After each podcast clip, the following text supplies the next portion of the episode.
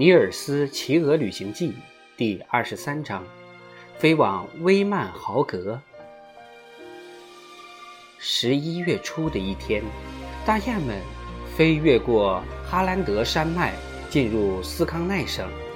在过去的几个星期里，他们一直在西耶特兰省法尔彻平市周围的辽阔平原上停留。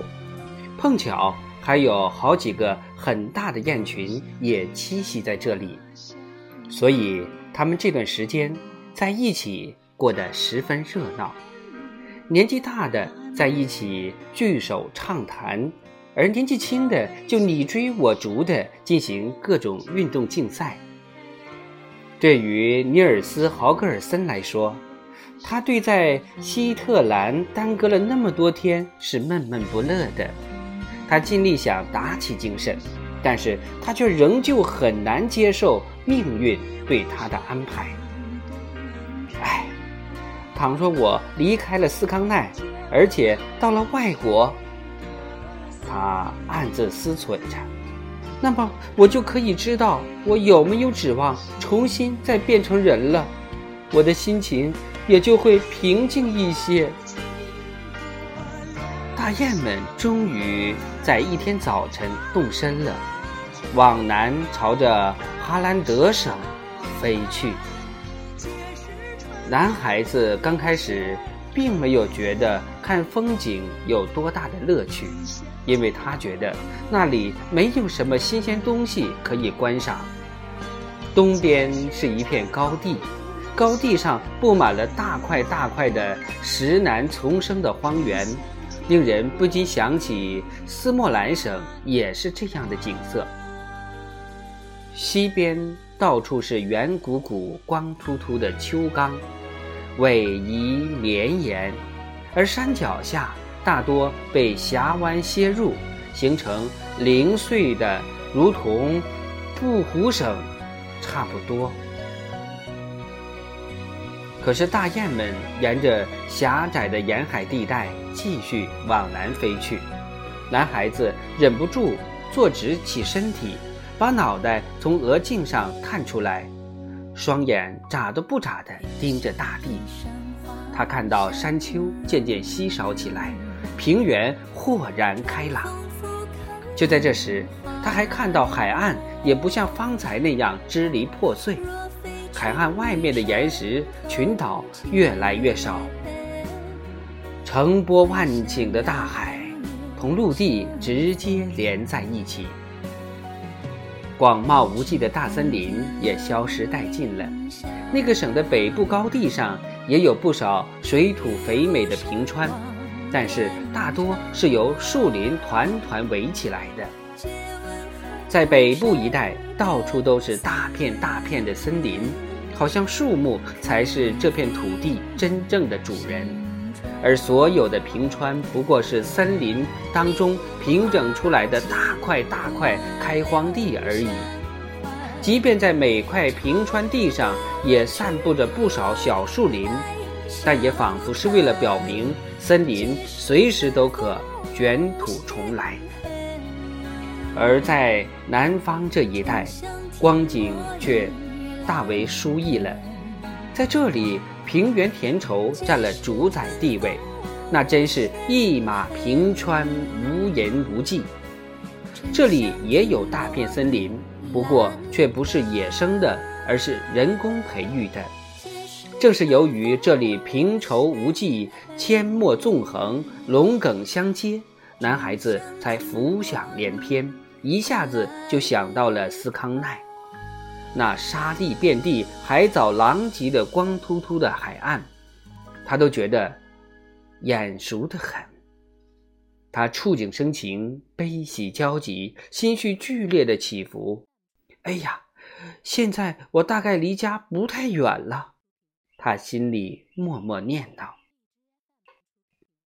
这里的景色也是跌宕起伏、多姿多彩的，许多条河流从西耶特兰和斯莫兰倾泻而下，汹涌奔腾，打破了平畴无限的单调，平原上湖泊成群，有些地方还有沼泽和荒漠，也有些沙流地带，这些都是开垦耕地的障碍。然而，耕地仍然延伸到斯康奈省的交界处，直到那被峡谷幽深、山涧湍急的哈兰德山脉迎面阻挡。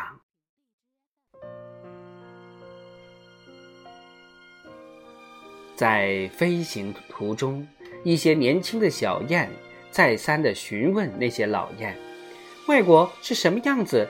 外国是什么样子？”莫性急，莫性急，等一会儿就见分晓的。那些南来北往、多次跋涉过全国各地的老雁总是这样说。年轻的小雁看见维姆兰省佳木葱茏、森林茂密的山脉。连绵不断，崇山峻岭之间，湖泊的一泓泓碧水波光潋滟。他们又看到布胡斯省巍峨的大山、层叠的山峦，还有西耶特兰省的秀峦奇峰、丘壑隆起。于是，他们就心旷神怡起来，连声问道：“全世界都有这样的景色吧？”全世界都有这样的景色吗？莫性急，莫性急，你们很快就知道世界上大部分地方是什么样子啦。老雁们回答说：“大雁们飞越哈兰德之后，又在斯康奈境内飞了一段时间。阿卡忽然喊叫起来：‘快朝下看！’”快看看四周，外国就是这副模样。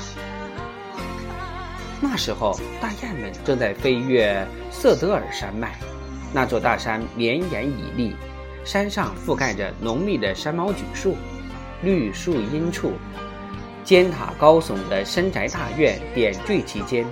麋鹿在树林边啃嚼着青草，山兔在森林边的草地上嬉戏跳跃。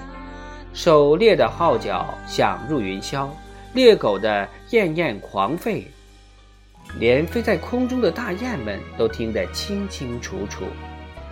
宽阔的道路蜿蜒涌过森林，一群群服饰华美的绅士美女，或是坐着锃亮的马车，或是骑着高大的骏马，在路上驰骋进发。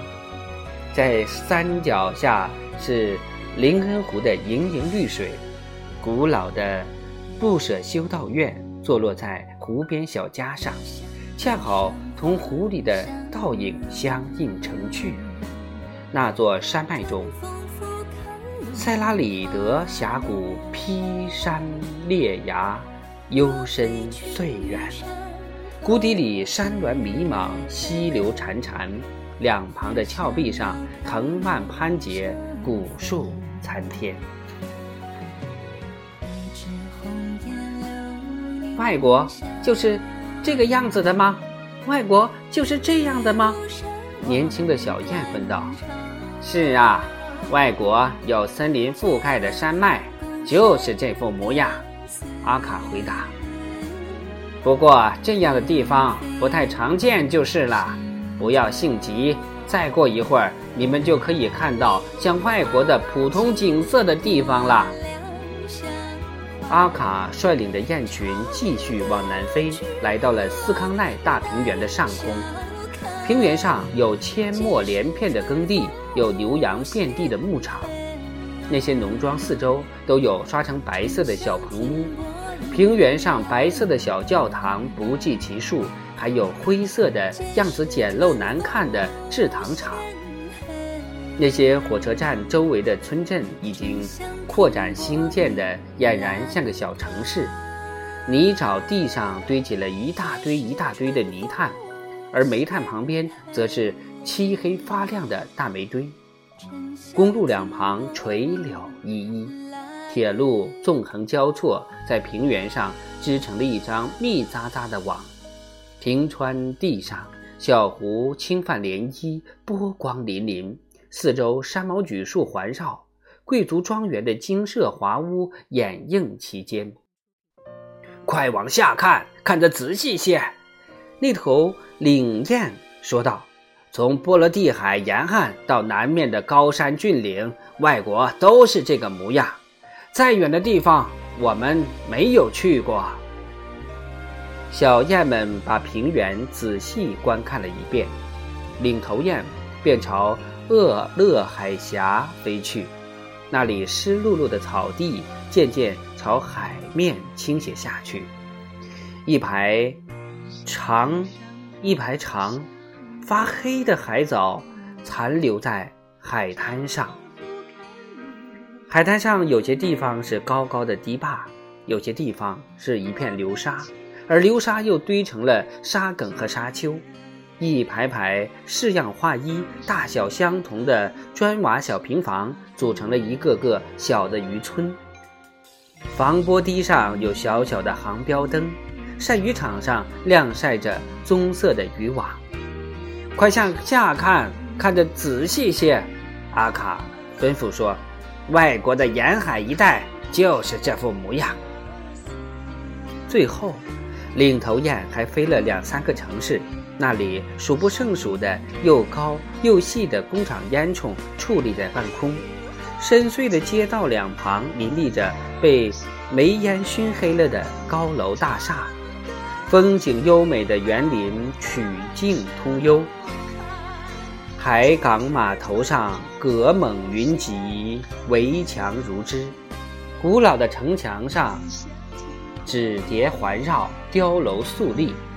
雍容华贵的宫殿依傍着年代久远的古老教堂。看看吧，外国的城市就是这个模样，只不过更大一些就是了。领头雁说：“不过这些城市同你们一样，也能够日夜长大的。”阿卡这样盘旋飞行之后，降落在。威曼豪格县的一块沼泽地上，男孩子这才明白过来，原来阿卡在斯开奈上空来回巡行了整整一天，就是为了要展示给他看看，他生于斯、长于斯的那个国度是足以同世界上任何一个国家相媲美而毫不逊色的。其实他并没有必要那样做。因为男孩子根本没有在乎过国家是富还是贫。他从看到第一道垂柳漂浮的河堤和第一幢原木交叉围梁的矮平房的时候，归心似箭的思乡之情就难以克制了。明天我们接着播讲第二十四章。回到了自己的家。